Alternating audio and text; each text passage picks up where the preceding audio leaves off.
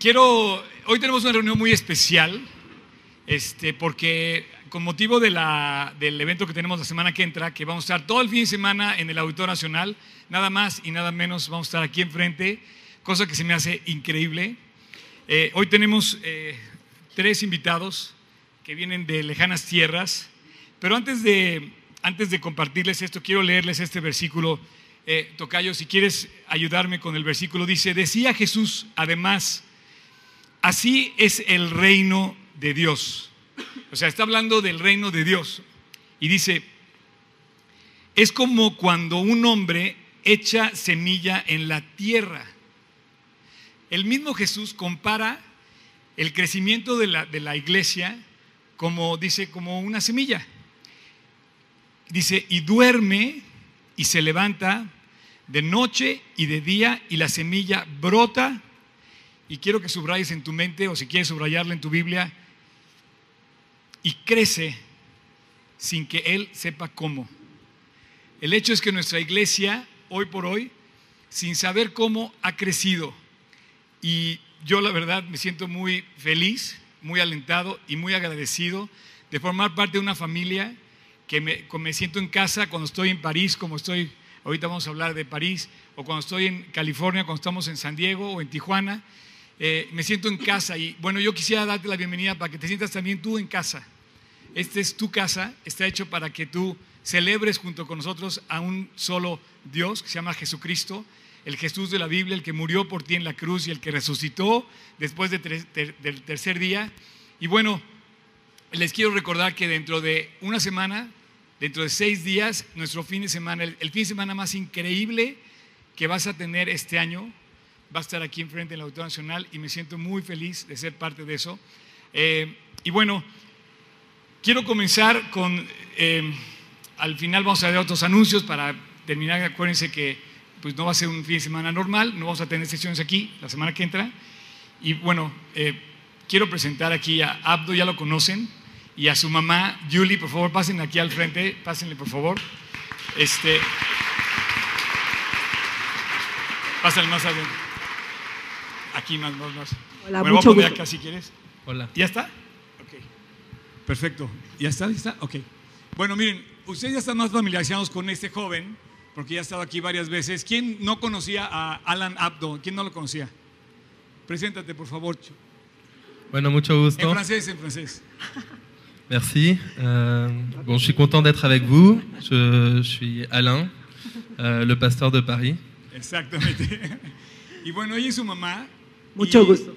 Y ellos vinieron también para estar con nosotros en el evento de Es Real que vamos a tener la semana que entra. Se llama Allí al que ama, al que ama mi alma. Eh, normalmente llamamos el evento Es Real, lo hacemos cada dos años. Y bueno, yo quise aprovechar que, que tenemos a mucha gente de muchas partes en México, pero hoy fue posible que tú estuvieras, Julie. Me da muchísimo gusto tenerte aquí. Gracias por tu invitación. yo quisiera que ella es mexicana. Cuéntanos, a ver, ¿cómo, cómo conociste a Cristo? Bueno, cómo- cómo- antes que cómo- nada yo quisiera empezar con un versículo que dice que todos los caminos del hombre son limpios en su propia opinión, pero de Jehová es el de Jehová eh, pesa los espíritus. ¿Por qué comienzo con esto? Porque yo vengo de una familia eh, grande en número, eh, soy la penúltima y comencé con Cristo cuando yo me casé, me fui a vivir a París, tuve a, a mis dos primeros hijos, Alan y Julie, que no está aquí. Me regresé porque mi papá estaba enfermo de un cáncer fulminante, le dieron seis meses, iba a vivir solamente seis meses. Entonces mi marido me dijo, ve y quédate allá lo necesario. Llegué a- acá y una amiga de mi hermana vino a la casa, se llama Martita, yo creo que muchos de ustedes la ¿Quién, conocen. quién conoce a Martita Barajas? Levante la mano. Es muy famosa Martita, ¿verdad? Sí, es Oye, una... me, voy a, me voy a bajar para Sí. que la gente de acá te vea, porque a mí ya me han visto, a, mí, Ah, a ti no. Voy a quedarme yo acá abajo. Entonces esta persona vino y me habló de Dios. Yo siempre fui una persona muy religiosa. De hecho, estaba en escuela de madres y siempre tenía ese anhelo de conocer a Dios. Lo buscaba y decía, no, esto no me llena. Y buscaba por otra parte. Y mi papá era un hombre muy sociable, eh, influyente y tenía, pues, en la jerarquía de los padres, eh, muchas personas amadas, Y yo les preguntaba y les hacía preguntas sobre Dios y ellos me decían, ay, mi hijita, acabamos de dar la misa. O sea, me decepcionaban y yo decía, no es posible, yo tenía ese deseo, esa sed de conocer a Dios. Yo decía, ¿por qué no podemos conocerlos eh, profundamente? Yo ignoraba mucho de su palabra. Entonces esta señora vino y me dice, eh, me habla de la salvación, ¿quieres recibir a Cristo? Yo le dije, yo creo, pero ¿qué pierdo en orar? Y oré. Y todo fue de inmediato. Luego, luego me llené de la fuerza, del poder del Espíritu Santo, invadió mi cuerpo y desde el otro día me puse a leer eh, hubo un gozo tan precioso, un fruto, ese fruto que habla Gálatas, de amor, de paz, de bondad, de benignidad, de todo, claro, poco a poco, pero estaba yo profundamente gozosa. Entonces ya, me convierto y fue increíble porque cuando muere mi padre, claro, empecé a aprender cosas, orar sin cesar, eh, todo lo puedo en Cristo que me fortalece y ese fue mi versículo preferido porque me dio tanta paz el saber que esta persona, porque ella vino para salvación de toda mi familia, mi hermana que está aquí presente lo recibió, yo y otra de mis hermanas, y todas, pero las que dimos fruto, fruto fuimos tres solamente. Y mi papá, gracias a Dios, él murió en Cristo Jesús y se notó porque a pesar que una muerte es dolorosa, yo estaba en paz. Sabía que mi Padre Jesús había venido por él y se lo había llevado. Y bueno, y así pasa el tiempo, yo me, voy, me tengo que regresar a París, no tengo discipulados, pero esta persona me dice, Martita, tú lo que debes de hacer es leer y me da todo el régimen de lectura, como hay que hacerlo, la dieta, que debe de ser bien balanceada para nutrirse y llenarse de Dios, del Espíritu Santo, porque yo quiero decirles que lo más importante en mi vida fue eso, la lectura. Ustedes, si vienen, escuchan, si oran y no leen, no está bien, no hay ese crecimiento precioso porque la palabra es el agua de vida, es esa que nos purifica todos los días, es esa que nos mantiene, que nos restaura, que nos sana. Entonces yo hice eso, oraba, me fui y mis hijos me veían porque yo me ponía en la sala para que ellos vieran, veían esa luz que brotaba de mí, veían que yo cambiaba porque yo era un poco histérica, la verdad, se los digo. Era una mamá muy dura y Dios me transformó completamente y ellos lo pudieron, pues, eh, lo pudieron ver. Experimentar. Experimentar. Entonces, este, una vez empecé a hablarles a mis hijos, gracias a Dios vino una sobrina, los empezó a disipular. Y bueno, Dios sabía que algo iba a resurgir de esta familia. Yo creo que ya estaba preparado en Dios. Y yo oraba, oraba sin cesar. Y una vez nos pusimos en familia a orar juntos y a decirle a Dios, Señor, concédenos un pastor en París, te lo suplicamos, necesitamos un guía, mándanos, mándalos, tú sabes la necesidad que tiene ese hogar, queremos que, París conozca esa relación preciosa, íntima y profunda y, que sepan que hay salvación, que no están perdidos, que tú eres un Dios de amor. Entonces eso pasó, llorábamos, ¿te acuerdas? orábamos y llorábamos juntos. Y Dios escucha, ¿y quién me iba a decir que el pastor iba a salir de mi casa? Eso es lo increíble, Dios trabaja de una manera sutil. Yo nunca imaginé que de mi casa iba a salir un trabajo tan precioso para Dios y se lo agradezco, bendito sea Señor. Y, y después también seguimos orando por un músico. Resultado, el músico, un muchacho que no sabía ni tocar, ni guitarra, ni piano. Dios, ni, ni qué? ni la puerta. Dios le da el don, el don del piano y ahorita es el que es el que hace la alabanza allá en París. ¿Y quién es ese muchacho? Es Tony Claude, es el último de mis hijos. O sea, para que ustedes vean que, como dijo, como dijo Oscar, eh, nosotros éramos terreno fértil. La semilla cayó, pero brotó, no quedó ahí sin fruto, sin vida dio vida, tanto que también venían algunos de ustedes a París y pues saben que hay G316 y llegaban a la iglesia que teníamos que tener un intérprete. ¿Y quién salió? Mi hija Julie. Julie. y bueno, esto fue increíble y me dice mi, mi hijo, mamá, ya me di cuenta, esto es un llamado no nada más para mí, para la familia entera. Bueno, para eso que dices, eh, la oración que decía tenía yo 10 años cuando orábamos por un pastor, ¿no? Eh, bueno, en la vida me podía yo imaginar que Dios iba a hacer un trabajo más allá yo nada más con mi familia le decíamos, o sea, realmente hay un anhelo de querer ser guiados también, de poder compartir eso con más gente, no solamente estar en familia, y, bueno, Dios ahí tuvo sus propósitos. Algo que me gusta de ver a Homero Gándara aquí es que... Ahora soy yo, quien lo sostiene. En San Diego Bueno, ahorita en lo que él no habla, yo les digo que también alguien muy importante en nuestra vida fue Oscar, porque Dios lo mandó, él vino a buscar a mi hijo sin conocerlo, y así se hicieron migas y es así que comenzó la iglesia ya, porque mi hijo se juntaba con amigos y decía, vamos a estudiar un pasaje de la Biblia a ver quién lo quiere estudiar, nadie quería, el único que tenía ese corazón era él. Y así, así, hasta que llega Oscar, lo invitamos una vez a dar una prédica y Oscar se pone a dar la prédica. Bueno, con él iniciamos lo que es la prédica formal, de la, primera prédica formal de la iglesia. Yo no quería decir, híjole, voy a organizar algo formal siendo yo joven, entonces aproveché que Oscar venía y le dije, ándale, vamos a unirnos y, y formar la primera fue en junio del 2007 y ya luego formalmente conmigo empezó en noviembre del 2007 la iglesia de París. Lo que quería decir con los Gándar es que al ir y ver su testimonio de familia, yo entendí que el llamado muchas veces no es a una persona, es a un círculo de gentes.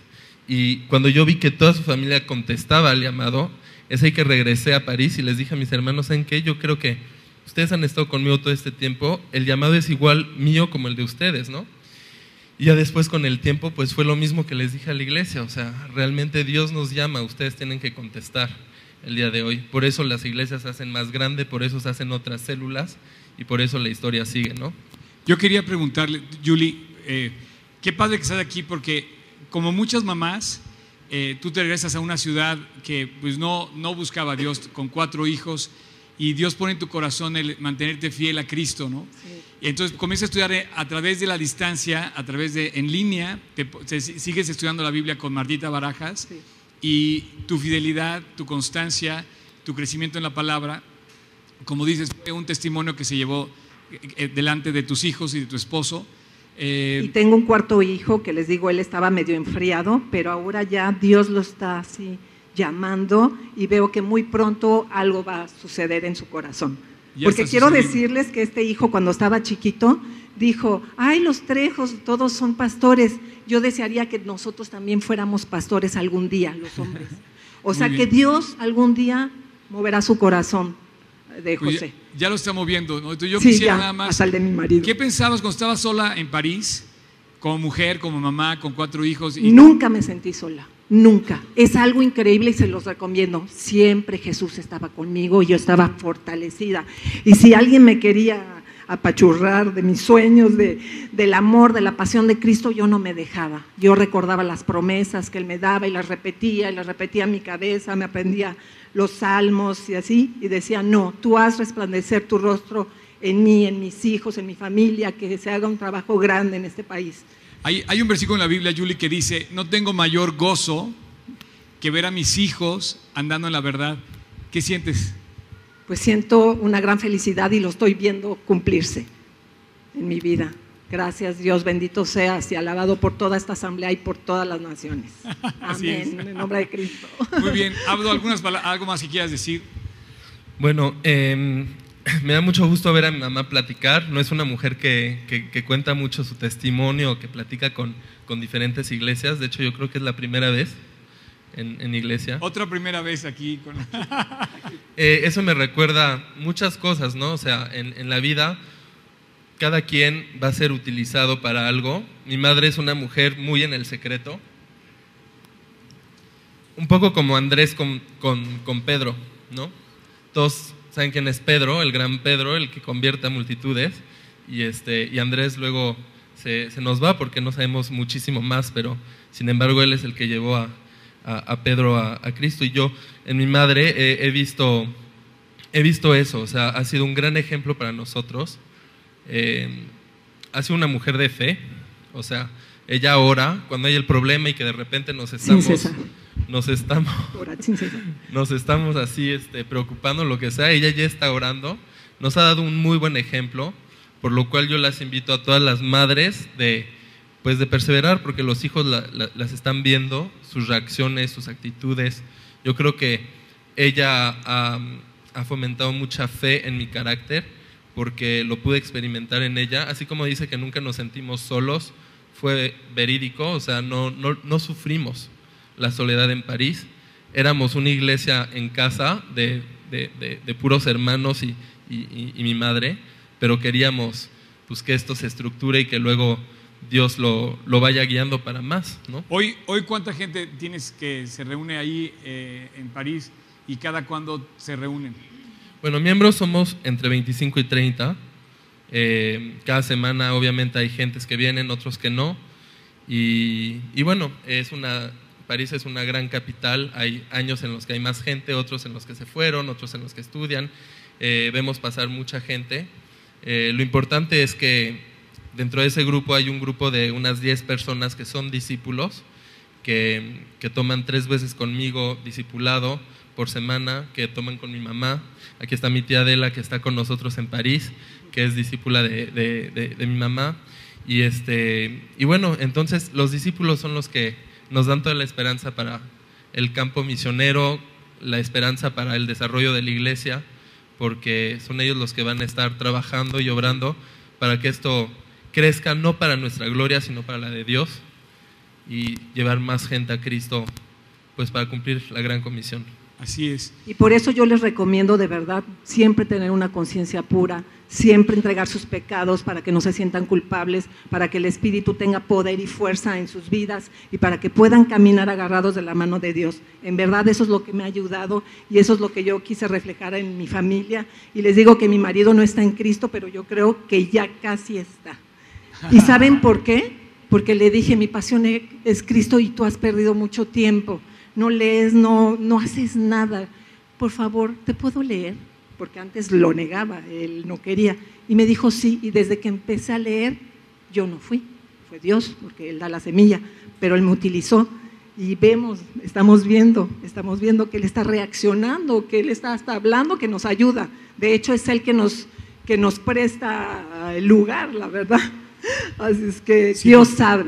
Sí, porque él les presta su restaurante, ¿no? Sí. Él también es restaurantero, entonces este, compartimos ese, esa misma eh, vocación. Sí. Bueno, pues bienvenidos, Julie. Y Muchas gracias. No sé si quieran decir algo más.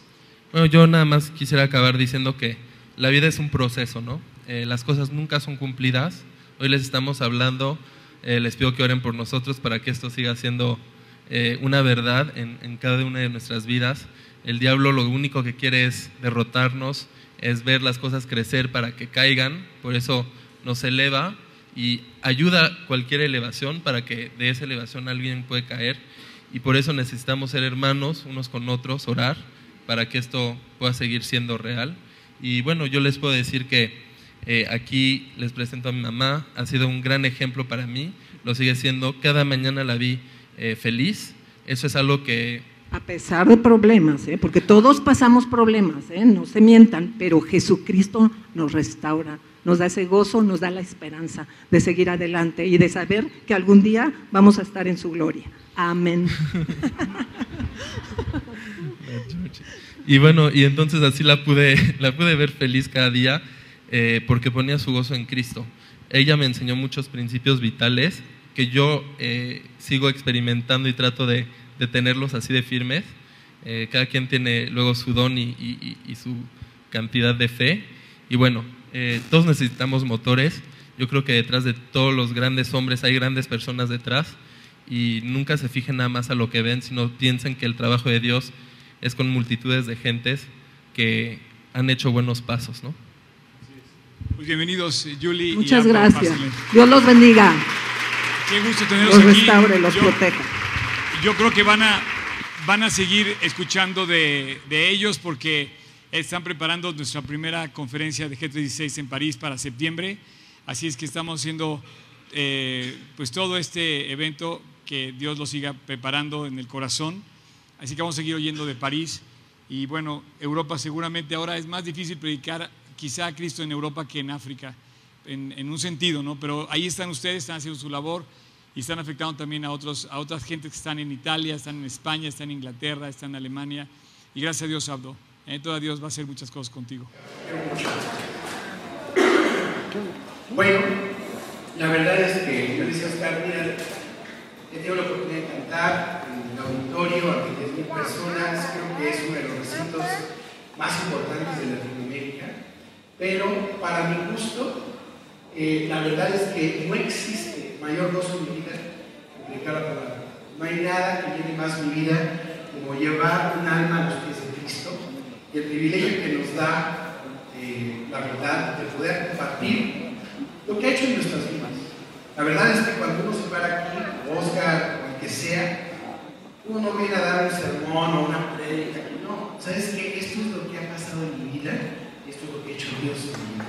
Entonces, eh, eso es a lo que vengo. Tuvimos una remodelación, nos permitió tener un, lugar en Tijuana, un lugar donde nos podemos reunir, alargar, etcétera, así una bendición. Eh, y bueno, la verdad, cuando entras eran 10 oficinas y nos dimos cuenta que podíamos tumbar, hacer, levantar techos, ya saben.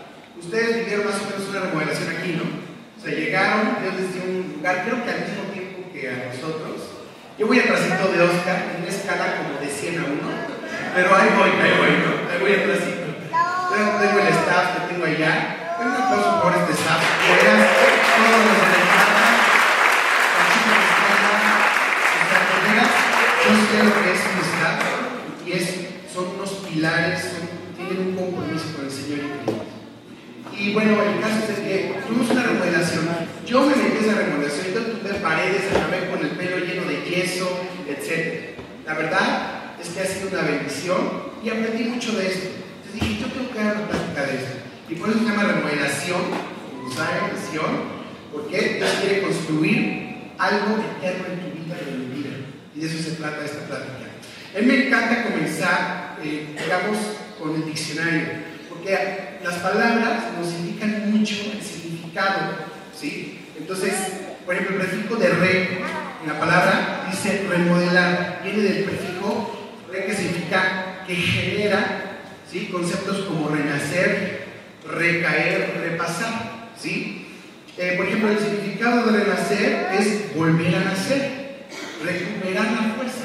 Cuando yo empecé a leer estos, eh, estas definiciones, me llamó mucho la atención eso de recuperar la fuerza, la energía o la importancia de una persona o una cosa.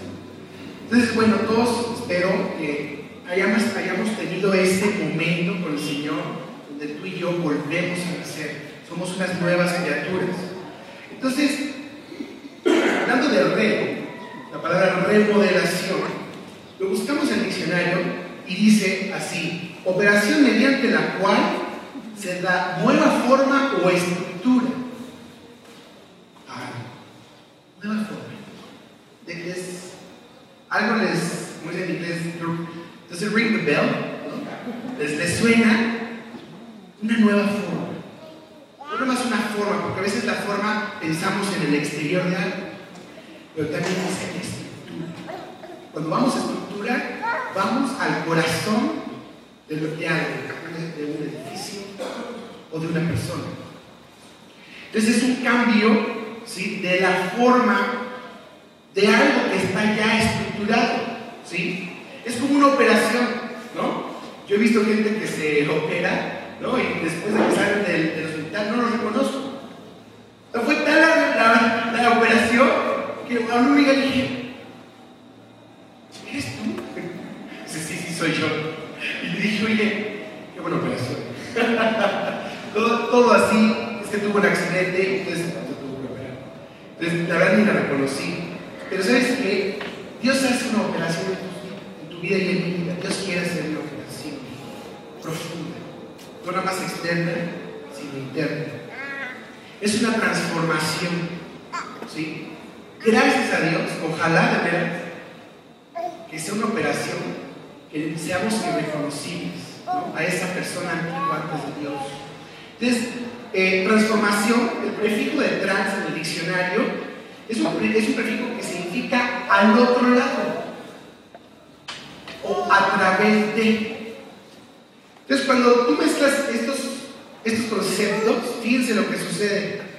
Es a través de una operación mediante la cual se da nueva forma o estructura algo que genera el volver a nacer para recuperar la fuerza, la energía y la importancia de la. Es una nueva forma, una nueva estructura. ¿Sabes? Tú y yo necesitamos. Necesitamos que Cristo nos transforme. Aquí quiero hacer un pequeño paréntesis. Quiero hablar, ya sé que pasó enero, ya no hay pan de rosca. Ustedes saben, los, los sabios del Oriente, los famosos chogas no, no, no están en la Biblia, pero bueno, son tradiciones. Eh, ¿Se acuerdan qué tres regalos le dieron a Jesús? ¿Sí? ¿Pueden participar? ¿Qué tres regalos le dieron? Incienso, mirra y... Ok. Yo he visto mucho, y lo hablo, lo hablo por mi persona, mi experiencia personal. ¿Sabes qué sucede? Muchos de nosotros llegamos a Cristo, lo hacemos nuestro Salvador, lo hacemos nuestro Dios. Sí, Jesús, cuando es Salvador, es ese, ese esa, eh, por ejemplo, cuando tú le dices que es Dios, eh, los sabios del Oriente le dieron incienso, porque el incienso solamente se le dedica a Dios, solamente se le pedía a Dios el templo como un olor fragante en adoración. Cuando llegaron también con Jesús, ese niño, y le dan la mirra, es, equivale como si tú tienes hoy un bebé y te llega un invitado con un féretro pequeño. Eso significaba. Si María hubiera entendido el propósito de su hijo, yo creo que sacado patadas a los años del oriente, un féretro de regalo. La mirra se usaba como un bálsamo para, para embalsamar a los muertos. Entonces ellos estaban diciendo, ese niño va a ser mi salvador, un día va a morir por mis pecados, por mi infierno. Pero aquí es donde quiero hacer un énfasis, en el oro.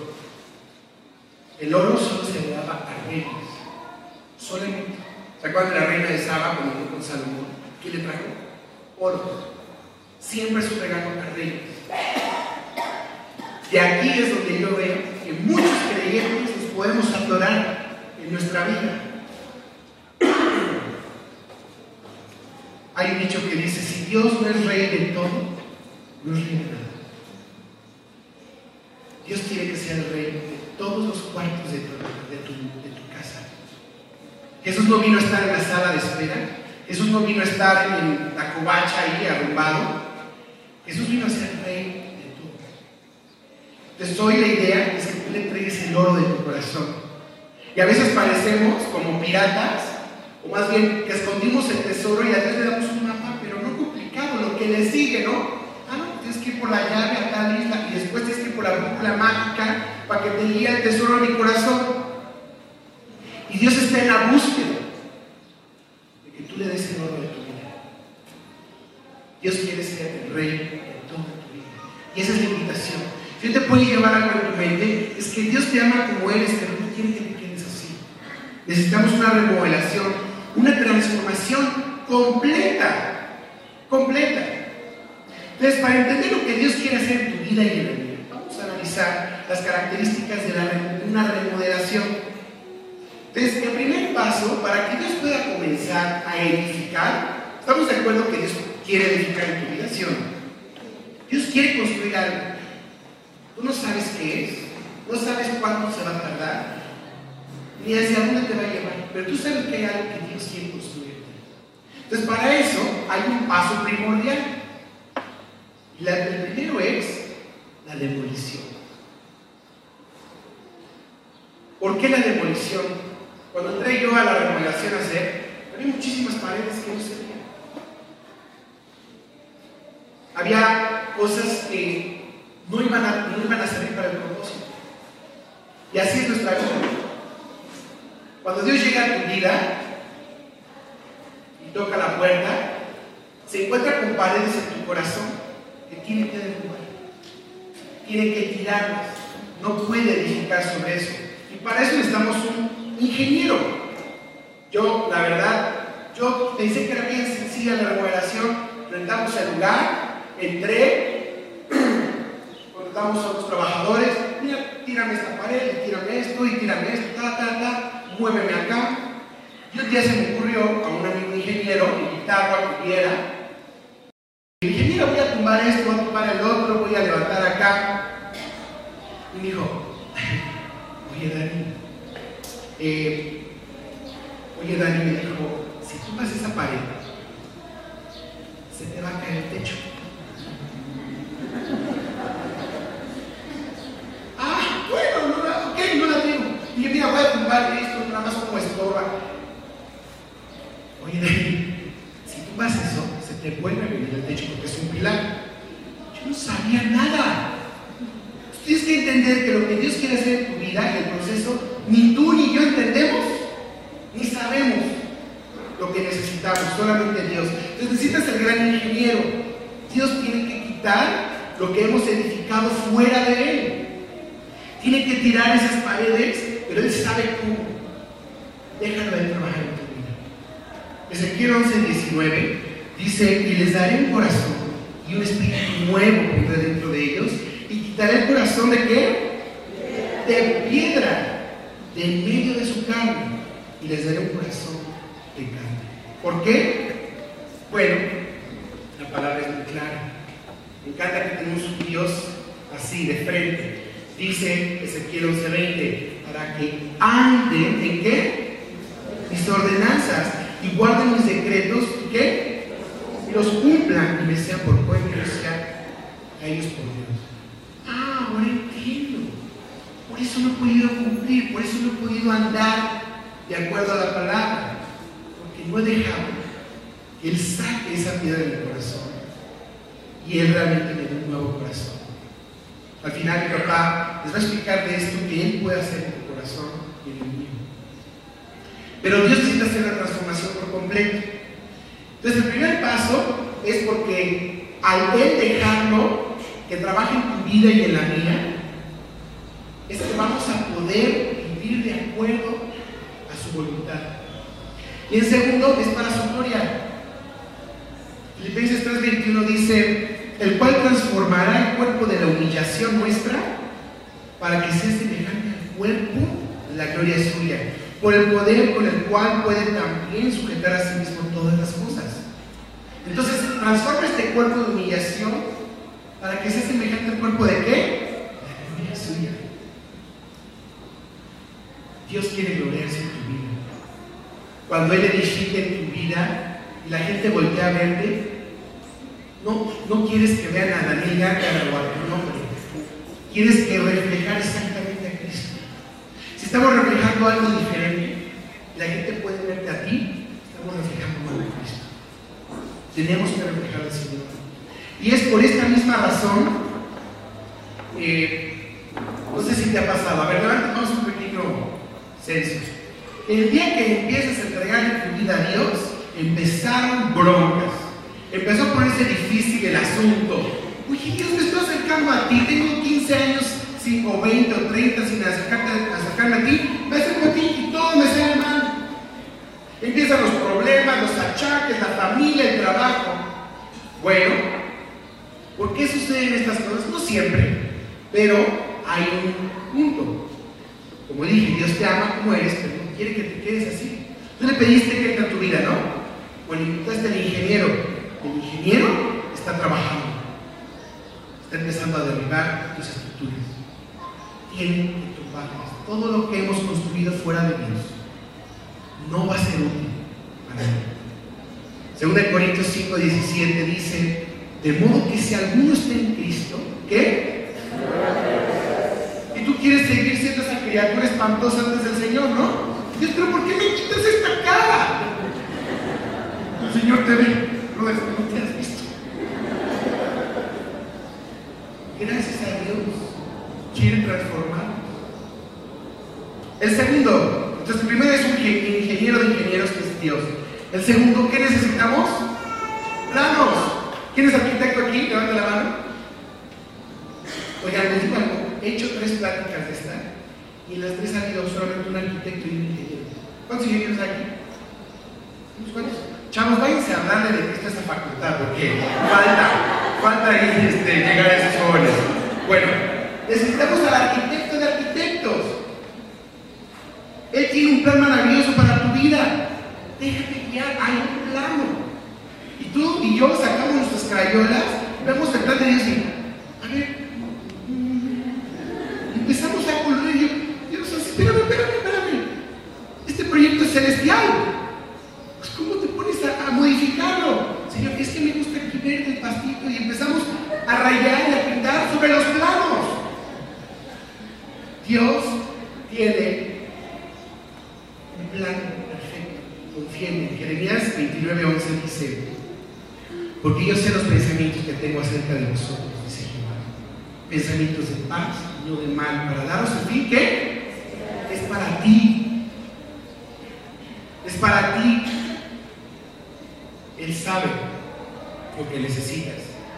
Entonces, necesitamos un arquitecto, necesitamos los planos, y Dios te pide que confíes en esos planos, en ese trayecto que ella puso para tu vida y la mía. Filipenses 1.6 dice, estando persuadido de esto, dice que el que comenzó en vosotros, que Dios está haciendo una buena obra en tu vida. Pero viene a hacer temblor, viene el, huracán Patricia, y empezamos a tambalearnos. Dudamos. Dice, el que comenzó la buena obra la perfeccionará hasta el día de Jesucristo. Tercer punto que necesitamos para una remodelación, ¿qué es? Materiales para la construcción. Ahora, cuando Dios comienza a edificar en nuestras vidas, ¿qué esperamos? Dios, hazme de Señor. Quiero ser indestructible, Dios, ya no quiero llorar, ya no quiero que me duele el corazón, ya no quiero caer, ya no quiero ser fuerte. Esperamos que seamos de materiales fuertes y duraderos e indestructibles. ¿Sabes qué? Te vas a llevar una sorpresa con esto. Dios no usa ni acero, ni metales. ¿Sabes qué es Dios? Tabla roca. La tabla roca es el invento en sí. Es lo más moldeable práctico, liviano y económico para construir. Dios usa tabla roca en tu vida. Es muy fácil de romperla. Cuando yo estuve haciendo la remodelación, yo daba una patada ninja, ¡ah! se cruzaba la pared. Sí, es muy fácil. Se los digo por, propia experiencia. Este es aquí, por ejemplo, estamos rompiendo tabla roca y en un, en un día desmontamos como tres oficinas. Es muy práctico de romperlo. Con un puño puedes cruzarlo. Espero que sean fuertes. No intenten, no intenten esto el caso. Entonces tú puedes romper muy fácil la tabla roca.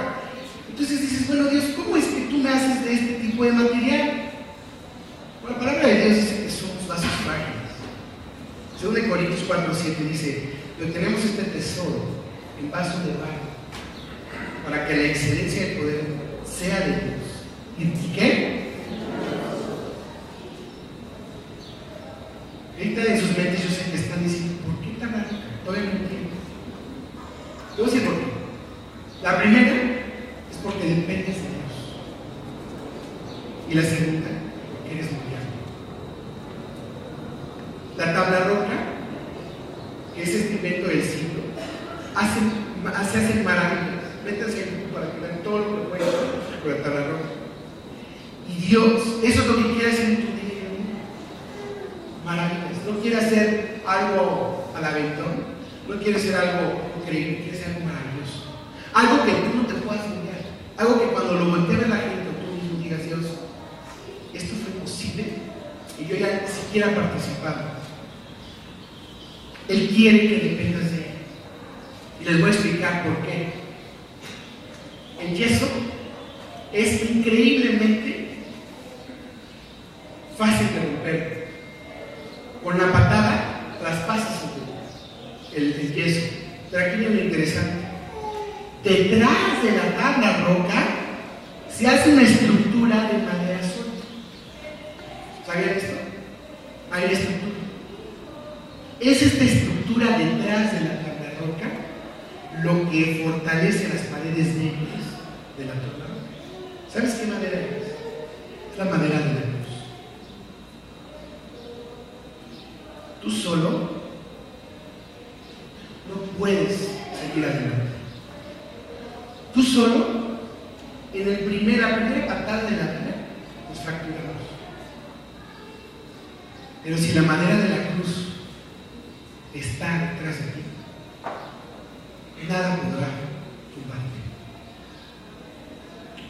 La madera que sostiene eh, la tabla roca es lo que a ti y a mí nos fortalece. No dejamos de ser débiles, pero con la cruz detrás de nosotros somos fuertes como el concreto, pero no dejamos de ser lo que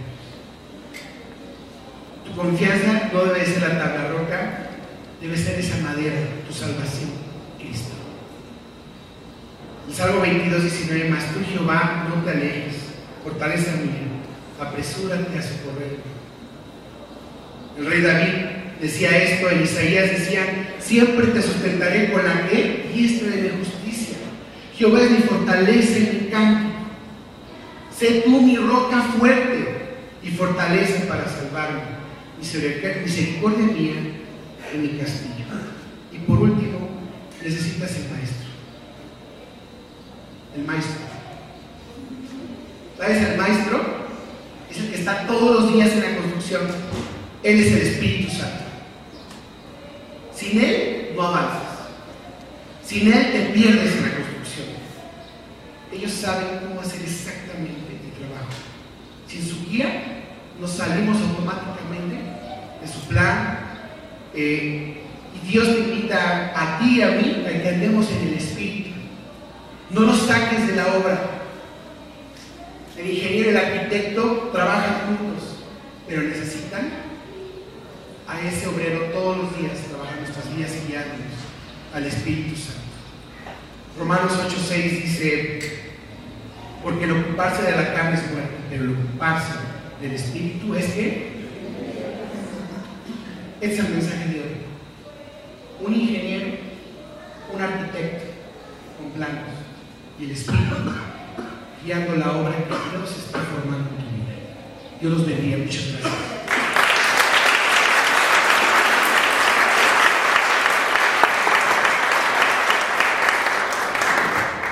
Dani, la verdad es que eh, oírte predicar, compartir, compartir con experiencia viva tuya, para mí es muy importante porque eres como tercera generación de economía PC. Entonces me da mucho gusto que Dios te esté usando y que te haya permitido construir eh, pues este lugar allá en Yo lo conozco, a mí me consumo mucho el que fui, me sigo sorprendiendo todo lo que nos Si hay cosas que tirar, si hay, si hay, si hay unos que remover, definitivamente estructuras que debemos de quitar, no debemos conservar en nuestra vida.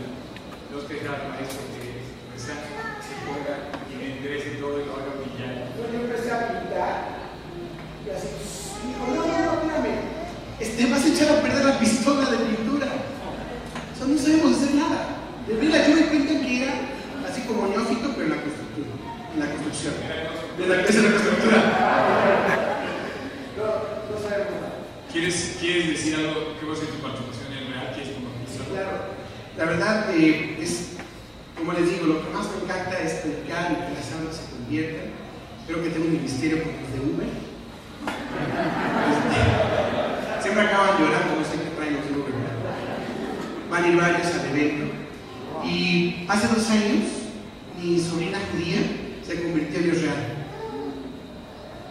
Entonces, si un judío se convierte, la verdad es que es una bendición. Estar ahí, te olvidas ya de lo, de lo técnico.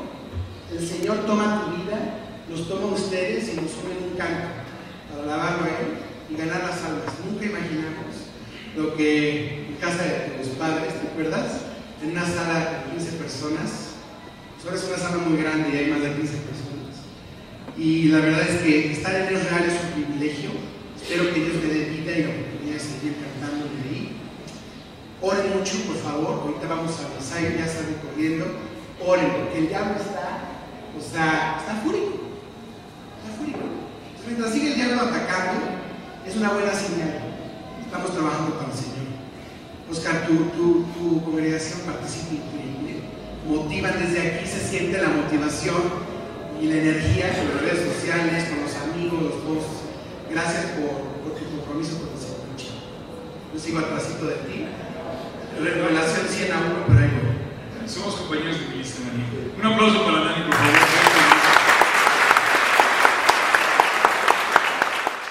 Quiero nada más terminar leyendo este versículo, toca no se lo puedas poner. Dice, decía además Jesús, así es el reino de Dios, como cuando un hombre echa semilla en la tierra y duerme y se levanta de noche y de día y la semilla brota y crece sin que él sepa cómo. Yo no sé cómo, ha crecido, pero ha crecido. Yo no sé cómo se forman las cosas que Dios hace, pero las hace. Y yo no sé, pero dice que así es el reino de los cielos. Y unos versículos más adelante dice que se compara la semilla de mostaza, que es la más pequeñita. Y sí, somos insignificantes. Pero si tú vives para Cristo, te vuelves, dice, la más grande de las hortalizas. No hay nada más importante que predicar a Cristo. Dios los bendiga. Gracias a Homero y a Dani por estar aquí. Vamos a cantar a Dios. Pónganse todos de pie. Vamos a despedir la reunión. Sí.